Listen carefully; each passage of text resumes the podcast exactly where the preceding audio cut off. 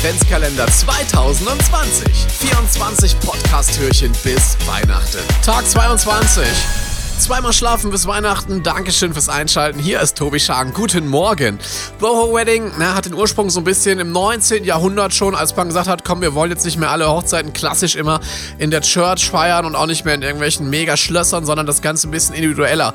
Heute steht Boho Wedding für verschiedene Aspekte. Zum einen eine gewisse Ungezwungenheit. Da trägt man kein Smoking auf, dem, auf der Boho Wedding, sondern eher das Ganze ein bisschen entspannter. Also auch ein bisschen lustiger, ein bisschen flippiger von der Bekleidung her. Zum Beispiel beim Brautkleid, das muss auch nicht zwingend weiß sein, das kann auch mal eine schöne Elfenbeinfarbe haben.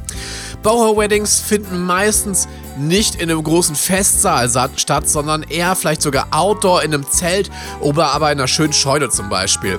Ganz wichtig bei der Gestaltung, wir nutzen da kaum noch buntes Licht, sondern sehr, sehr viel warme Lichtquellen. Ihr kennt zum Beispiel diese wunderschönen Kerzen oder aber auch ähm, Lichterketten und sowas kann man auch wunderbar adaptieren im Bereich des Hochzeits-DJs, dass ich also Lichttechnik einfach mit warmem Licht arbeite, mit schönen Lauflichtern, so ein bisschen Blinding-Effekte, kommt da immer sehr, sehr nice. Boho-Weddings sind ungezwungen, oftmals gibt es da auch schöne A Cappella Live-Musik, bevor das DJ-Set losgeht.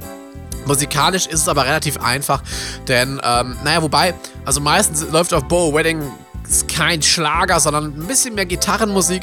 Aber das Ziel ist natürlich auch da bei der Boho Wedding, dass es eine einmalige Party wird. Deswegen, ich freue mich auf das nächste Boho Wedding. Tobi Schagen Adventskalender 2020.